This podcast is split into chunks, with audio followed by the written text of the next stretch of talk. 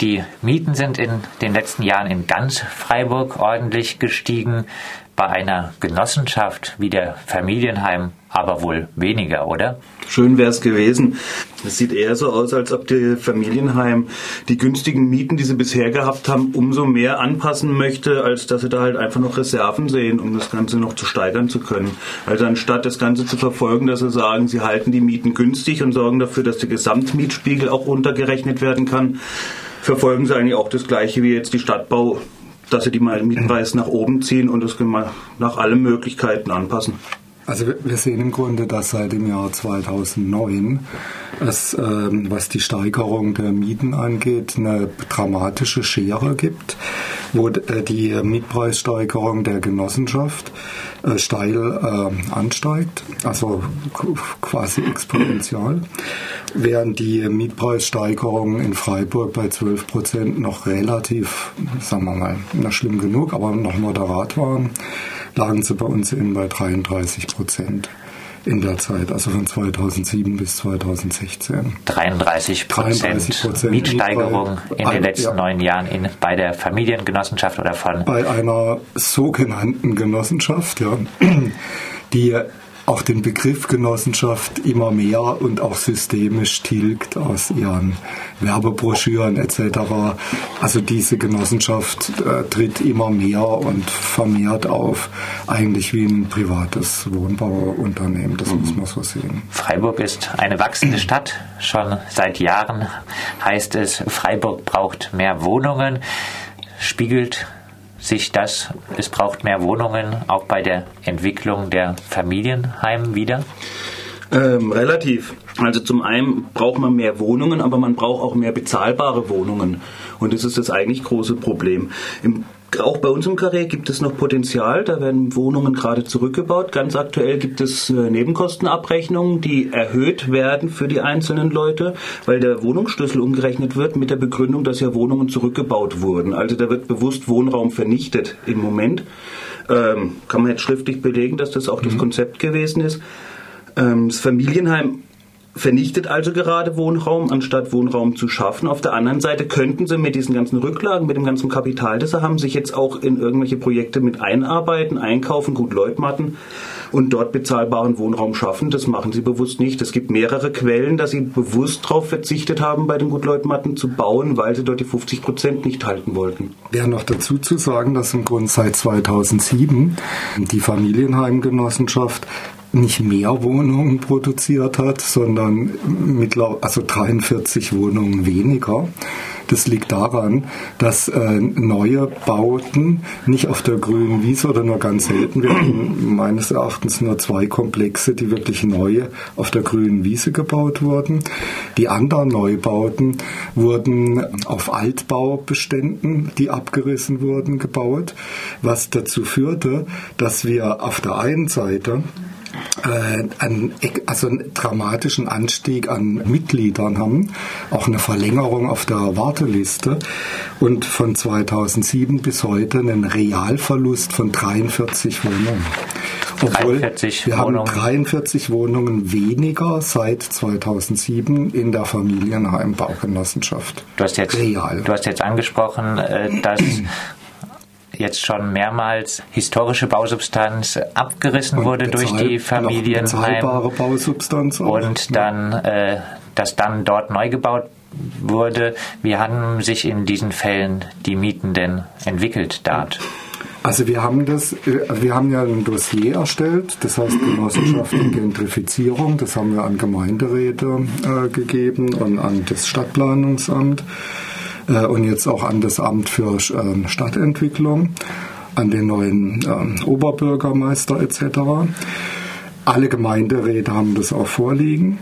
Und ähm, in diesem Dossier haben wir einmal eine Einleitung, also wo kompakt alles zusammengefasst ist. Und dann ab Kapitel 1 werden alle Baumaßnahmen und die sogenannte Bestandsentwicklung äh, des Familienheims seit 2007 gewissermaßen nachgezeichnet. Und im Schnitt, das war ja die Frage, können wir davon ausgehen, dass wir sehr oft äh, Mietpreise hatten um die 5 bis 6 Euro anno 2007 bis 2013. Das haben wir hier auch nochmal in der Tabelle aufgeführt.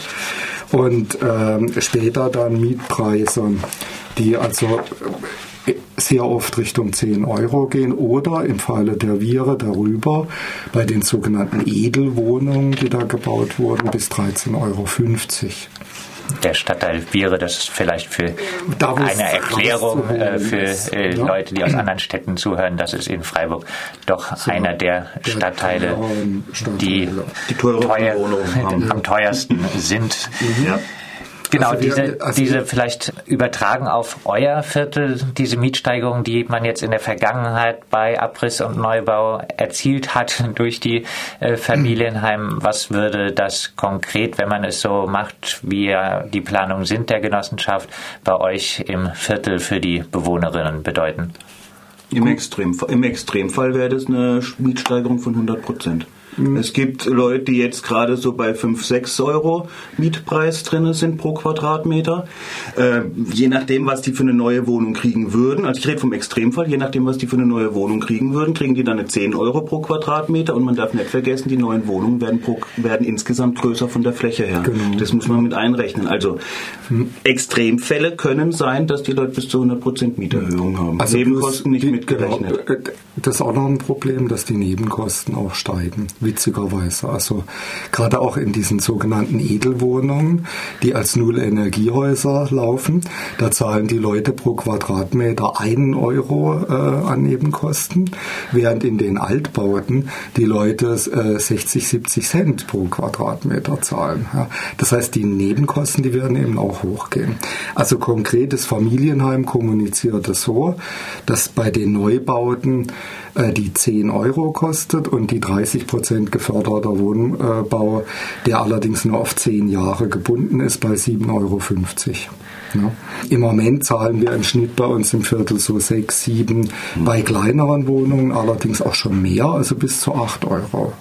Das zeigt also das Beispiel Familienheim auch energetische Sanierung oder das energetische Bauen führt keineswegs äh, dann zu niedrigeren Nebenkosten, weil so viel tolle neue Technik ja, eingebaut genau, ist, dass genau. da teilweise die Nebenkosten höher sind. Und mhm. die Initiative Viere für alle, ihr habt äh, schon in der Vergangenheit dargestellt, dass die Bewohnerinnen eures äh, Quartiers, äh, obwohl sie in der Viere wohnen, äh, eher ärmer sind als der Durchschnitt der Freiburger Bevölkerung und äh, dass viele wahrscheinlich sich dann äh, diese Mietsteigerung nicht mehr leisten könnten, dass sie äh, verdrängt mhm. würden. Was sagt ihr denn angesichts äh, dessen zu einer Aussage wie der vom grünen Stadtrat Timothy Sims, der erklärte, er sehe keine Voraussetzung für eine Milieuschutzsatzung bei vorher und nachher Genossenschaftsmieterinnen in diesem Quartier naja, also, wohnen würden. Äh, Timothy Sims hat keine Ahnung. Ne? Ja. Der äh, hat auch behauptet, äh, dass unsere äh, Sozialdatenerhebung äh, nicht stimmig ist, aber er hat, sogar, er, er, hat nur unseren Prospekt gesehen, der nach außen kommuniziert wird und gar nicht die Sozialdatenerhebung. Das heißt, er hat da über Sachen geredet, die er gar nicht angeschaut hat. Die hätte er bei uns anschauen können. Ja? Und ähm, die Grünen verhindern und verhinderten äh, in Zeiten Salomon aktiv die Interessen von Viere für alle. Ja? Und haben eben auch gegen die Erhaltungssatzung gestimmt mit der CDU, gegen alle anderen Parteien im Gemeinderat. Das heißt, wenn wir hier Gentrifizierer ausmachen können im Gemeinderat, dann waren das bislang die Grünen und die CDU.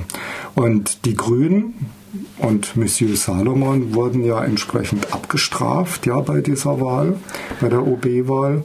Ähm, und ich würde mal sagen, wenn ein OB-Bürgermeister 16.000 ähm, Stimmen also 16.000 Unterschriften bei unserer Unterschriftenliste einfach nicht annehmen will ja, und damit eigentlich seine Haltung so zu den Bürgern zeigt, äh, dann braucht er sich nicht wundern, wenn er eine Wahl verliert. Ja? So viel. Das so heißt, viel. da hat er auf einen Schlag mal, wenn wir davon ausgehen, die Hälfte davon waren Freiburger Bürger, da hat er so summa summarum 8.000 bis 10.000 Stimmen verloren. So viel zu den Freiburger äh, Zuständen. Ihr habt anfänglich gesagt, äh, dass äh, die Zahl der Wohnungen bei dieser Familienheimgenossenschaft zwar zurückgeht, dass aber äh, die Zahl der Genossinnen immer weiter wächst Mhm. bei der Genossenschaft. Was lässt sich denn über die Zusammensetzung, über diese Genossinnen sagen? Diese neuen. Wir kriegen halt schlecht das ist- direkte Informationen, von dem her kann man da nicht allzu viel sagen. Weil, da, Oder? ja, ne, da, doch, doch. Also ähm, da gibt es eine hochinteressante Geschichte. Und zwar gab es 2006 äh, eine sogenannte Marketinginitiative für Wohnungsbaugenossenschaften.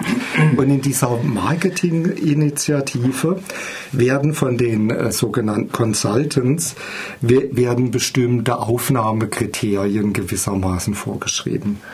Darunter ist unter anderem, dass eben nur noch äh, Genossen gefragt sind, die ein mittleres bis höheres Einkommen haben und dann, also das hört sich jetzt an wie Realsatire, aber das haben wir ja schwarz auf weiß von deren Webseite, die zum Beispiel Opel, VW und deutsche Automarken fahren oder gerne RTL und Sat hören. Ja, also das gehörte zu den Aufnahmekriterien, den vorgeschlagenen dieser Marketinginitiative im Jahre 2006. Und es wird systemisch durchgeführt. Also wir haben zum Beispiel, das sieht man auch bei uns im Viertel, kaum Ausländeranteil. Das ist ein quasi rein deutsches Viertel so. Und offensichtlich, was die Aufnahmekriterien angeht, wurde das umgesetzt, was da 2006 in der Marketinginitiative für Baugenossenschaften vorgeschlagen wurde. Etwas. Man darf nicht vergessen, explizit ausgeschlossen sind auch Empfänger von Sozialleistungen. Genau, von sowas. von Transferleistungen, Also für eine, für eine ja. Genossenschaft, deren Ziel das eigentlich ist, äh, bezahlbaren Wohnraum für Leute mit weniger Geld zu schaffen, ist es eigentlich eine Unverschämtheit, an sowas überhaupt mitzumachen. Also da gibt's auch das, Hartz-IV-freie Genau, Zone. genau, genau. Genossenschaft. Also da, da gibt es auch das Originalzitat von Madame Cholos, also der Vorsitzenden des Familienheims, dass sie mit den sogenannten Edelwohnungen da im Stadtteil Viere, die in 2013 gebaut wurden, neue Mitgliederkreise erschließen wollen. heißt etwas zusammengefasst, vielleicht mit Blick auch auf andere Genossenschaften, vielleicht auch äh, über Freiburg hinaus, die Gleichung Genossenschaft gleich sozial ist falsch. Total. Kann man nicht ganz allgemein sagen, weil es gibt ja auch so Genossenschaften wie das Mietshäuser Syndikat, wo die Politik ein bisschen anders läuft.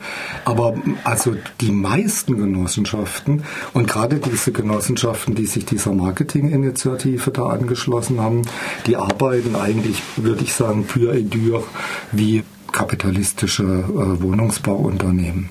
Ja gut, es äh, gab ja vor einem Jahr etwa auch den Vortrag vom André Holm im Zusammenhang mit dem Bundestagswahlkampf eben zu dem Thema Genossenschaften, Wohnbau, äh, Stadtentwicklung. Und er hat damals im persönlichen Gespräch auch schon gesagt, diese Beobachtung gerade von älteren Genossenschaften, die so in ähm, 30er, 40er, 50er Jahren gegründet wurden, die richten sich gerade alle dahingehend aus, wie das das Familienheim auch macht, wie das die Freiburger Genossenschaften macht. Ältere Bo- äh, Gebäude abreißen und ebenso neuere in Anführungsstrichen bessere, wie sie es auch nennen, zu bauen. Also ähm, der Weg ist schon deutlich zu sehen, was sie machen. Es gibt so die jüngeren Genossenschaften, die sich da schon dem neuen oder dieser neuen Markttaktik verschließen und sagen, nein, wir wollen diesen genossenschaftlichen Gedanken behalten. Aber die, viel- viele von den Älteren, die machen das wirklich. Also die Familienheim ein Beispiel für viele andere Genossenschaften, Wohnungsbaugenossenschaften auch bundesweit vielleicht abschließend. Äh, ihr strebt jetzt perspektivisch eine äh, Demokratisierung der Genossenschaft ein bisschen an, mehr an Mitbestimmung für die Mieterin.